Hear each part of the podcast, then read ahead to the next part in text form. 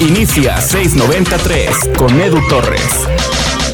Los futbolistas mexicanos a Europa. Ese es un tema que durante los últimos años parecía constante, parecía que era normal estar mandando futbolistas al viejo continente. Sin embargo, eh, últimamente se ha ido deteniendo un poco o ha sido menor la cantidad de jugadores exportados. ¿Cómo olvidar cuando el América puso en Europa a Edson Álvarez y a Diego Laines, los eh, jóvenes que mandaba Pachuca a Holanda, como Eric Gutiérrez y como Irving El Chucky Lozano? Eh, en su momento también Héctor Herrera, lo de América con Diego Reyes y Raúl Jiménez.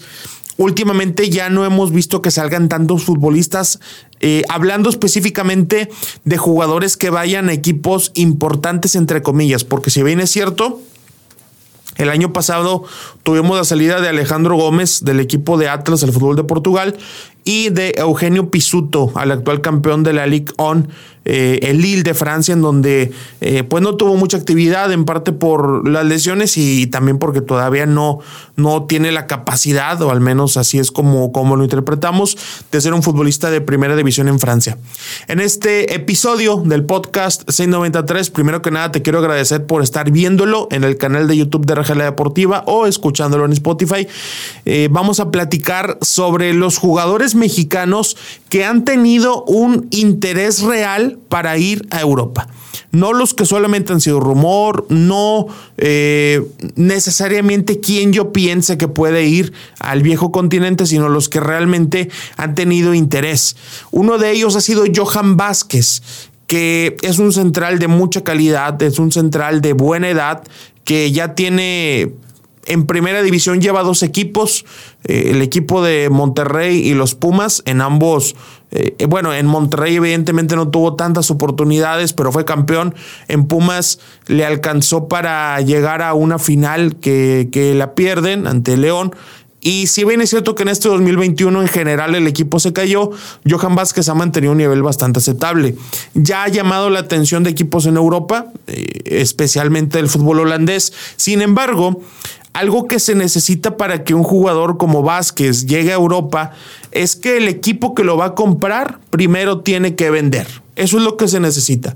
No es que Pumas esté pidiendo demasiado dinero por él, sino que eh, es un jugador que va a llegar a, ocupar una plaza de extranjero y que va a tener un costo, insisto, no tan caro, pero sí elevado normalmente eh, comparándolo con lo que el equipo que lo quiere eh, suele gastar seguramente va a terminar en Europa. Por eso es que Pumas, al principio de la negociación con el Monterrey, había comprado el 50% de su pase y ahora en estas semanas adquirió el otro 50% para quedarse con el total de, de, Johan Vázquez y en dado caso de que se dé una venta a Europa, poder quedarse con el 100% de la ganancia.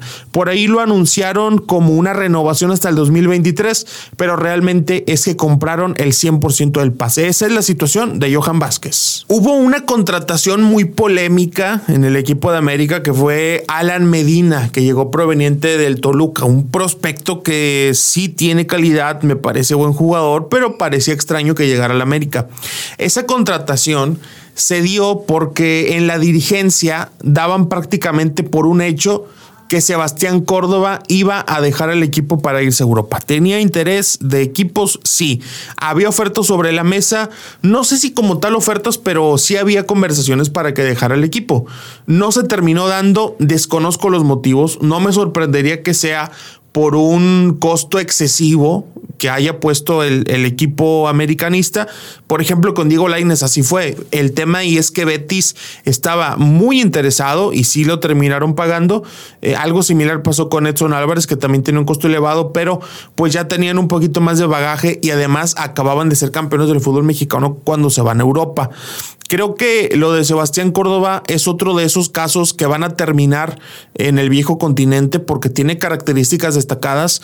Ahora, no significa que tengan que ir necesariamente a los equipos top, no significa que tengan que ir a los eh, aspirantes a ser campeones en cada una de las ligas eh, del viejo continente, pero sí es importante que den, que den ese paso. Sebastián Córdoba junto a Johan Vázquez creo que son los más probables que vayan a, a Europa en, en los próximos 12 meses probablemente. No me atrevo a decir que en los próximos seis meses, ni siquiera eh, en, esta, en esta parte del mercado veraniego, porque las condiciones para que salgan no son sencillas. En esta gira de partidos amistosos que tuvo la selección mexicana del Jimmy Lozano previo a los Juegos Olímpicos en España, en Marbella, en donde enfrentaron, por ejemplo, a la selección de Australia, hubo visores que iban a ver específicamente a dos futbolistas, JJ Macías y Johan Vázquez. Esos dos jugadores han llamado la atención del fútbol europeo, sin embargo, todavía evidentemente no se concreta.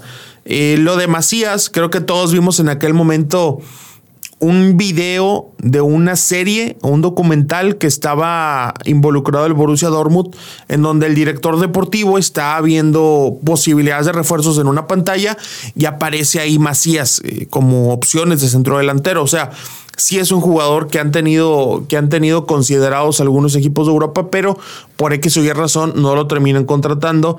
Y uno de esos motivos es el costo tan elevado que le ponen al fichaje de Macías. Y al día de hoy, lo que yo sé es que no tiene ofertas sobre la mesa para dejar al equipo de Guadalajara y además después de un temporadón que dio en el León en el 2019, no, no, no quiero decir que se ha vuelto mal jugador, porque definitivamente no lo es, pero ya no está haciendo un papel tan destacado con anotaciones como esperábamos que, que hubiera seguido. Entonces, estamos hablando de que Johan Vázquez, Sebastián Córdoba y Macías son los futbolistas que sí han tenido interés.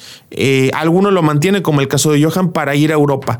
Pero fuera de eso, por ejemplo, el caso de Luis Romo, que es un jugador que sí llamó la atención, que sí eh, interesa, pero que es muy caro para, para Europa por el tema de la edad, es muy caro para lo que pide el equipo de Cruz Azul, sobre todo porque ha estado bien en selección, es campeón, es un referente y están pidiendo muchísimo dinero por él, que no cualquier equipo va a estar tan convencido de pagarlo por un futbolista que ya no es una promesa del fútbol mexicano. Aunque acaba, bueno, no acaba de debutar, pero no tiene tanto tiempo en la primera división, pues no, no es un futbolista que haya debutado a los 17 años. Entonces ya tiene cierto camino recorrido por el cual pues los equipos europeos no se animan a hacer propuestas formales por él. Por ejemplo, viendo casos similares, le llegó a pasar a Oribe Peralta, le llegó a pasar a Aldo de Nigris, que sí llamaban la atención por el buen papel que estaban haciendo en sus clubes, a Oribe Peralta también en selección, sin embargo el tema de la edad siempre fue un, impedimento para que salieran a Europa. Ahora, es importante los torneos que vamos a tener este verano, la Copa Oro y los Juegos Olímpicos. La forma en que escautean los equipos importantes de Europa en la zona de CONCACAF no es tan profunda como lo hacen en Conmebol o como lo hacen en otras ligas europeas. Eh, algunos equipos tienen visores por ligas. Por ejemplo, aquí tenemos en la producción a Dani y a Hugo.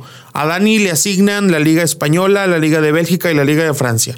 A Hugo le asignan la Liga de Portugal, la Liga de Holanda y la Liga de Italia. Entonces ellos son especialistas en esas ligas, en, tanto en primera o segunda división. Pero cuando se trata de CONCACAF, como no hay suficiente eh, personal para analizar tantas ligas, no les pueden decir, oye, tú sigue la Liga Mexicana, tú sigue la MLS. No, lo que hacen ahí es basarse en las convocatorias nacionales de sub-17, de sub-20, sub-23 y la selección mayor ellos lo ven como si los seleccionadores fueran los visores de sus equipos. Entonces, es difícil que un jugador que no sea seleccionado llame la atención de Europa porque simple y sencillamente muchas veces no se dan cuenta de su existencia. Cuando hablamos de que un futbolista le está yendo muy bien en su liga, pero no es seleccionado, entonces difícilmente van a voltear a verlo si se trata del fútbol mexicano, porque la liga mexicana no es tan vista fuera de México y de Estados Unidos. En Europa no le ponen tanta atención, Eh, en Sudamérica tampoco le ponen tanta atención si no es para ver a los futbolistas colombianos y ecuatorianos, aunque sea para enterarse. Y, creo que eso es lo que nos termina afectando para que muchos jugadores de calidad no salgan de este país rumbo al viejo continente. Entonces, los Juegos Olímpicos y la Copa Oro va a ser una vitrina muy importante para que puedan salir futbolistas mexicanos a Europa. Casos como el de César Montes, por ejemplo, que siempre es un futbolista que ha rendido, no voy a que ha sido un súper defensa, pero siempre ha rendido, siempre ha tenido la capacidad necesaria para ser titular en primera división desde el 2015 que, que lo está haciendo hasta ahora 2021 y son esa clase de vitrinas en donde funciona llamar la atención. Mismo caso de jugadores como Roberto Alvarado, caso de Alan Cervantes, caso de Charlie Rodríguez, caso de Santiago Jiménez, jugadores que tienen que tomar estas oportunidades para hacerle ver a los equipos de media tabla europea o de la parte que busca ingresar a la Europa League o de la parte que ahorita acaba de entrar a la Conference League, este nuevo torneo de UEFA y quiere ensanchar su plantilla, ese es el momento de que llamen la atención. La Copa Oro y los Juegos Olímpicos, porque en clubes prácticamente no los voltean a ver. Cuando voltean a verlos, Dios es cuando ya tienen un pre-scouting, cuando ya tienen el nombre apuntado por alguna razón y tienen que meterse a analizar en profundidad. Ahí es cuando voltean a ver los partidos de liga. Pero mientras tanto, muchos clubes de Europa se basan solamente en los partidos de selección. Estamos llegando al final de este episodio del podcast 693. Te agradezco mucho que lo hayas escuchado, que te hayas tomado el tiempo de ponerle play, de que me dejes acompañarte en tu trabajo o en el tráfico o en el ejercicio o donde sea. Muchas gracias. Eh, ojalá que puedas ayudar compartiendo este episodio en tus redes sociales, haciéndolo llegar a un amigo, eh, poniéndolo en Twitter, en Facebook, en tus historias de Instagram. Y por cierto, te invito a que me sigas a mí en Instagram. Estoy como arroba edutorresrr. Y te dejo una pregunta para que intentes responderla. ¿Qué jugador menor de 25 años crees que tiene la capacidad de jugar en Europa? Hablo de jugadores mexicanos. Te dejo esa pregunta, ojalá que la puedas reflexionar y que me la hagas llegar a través de mis redes sociales. Gracias por habernos escuchado. Hasta la próxima. Gracias por escuchar este episodio. No olvides compartirlo en tus redes sociales.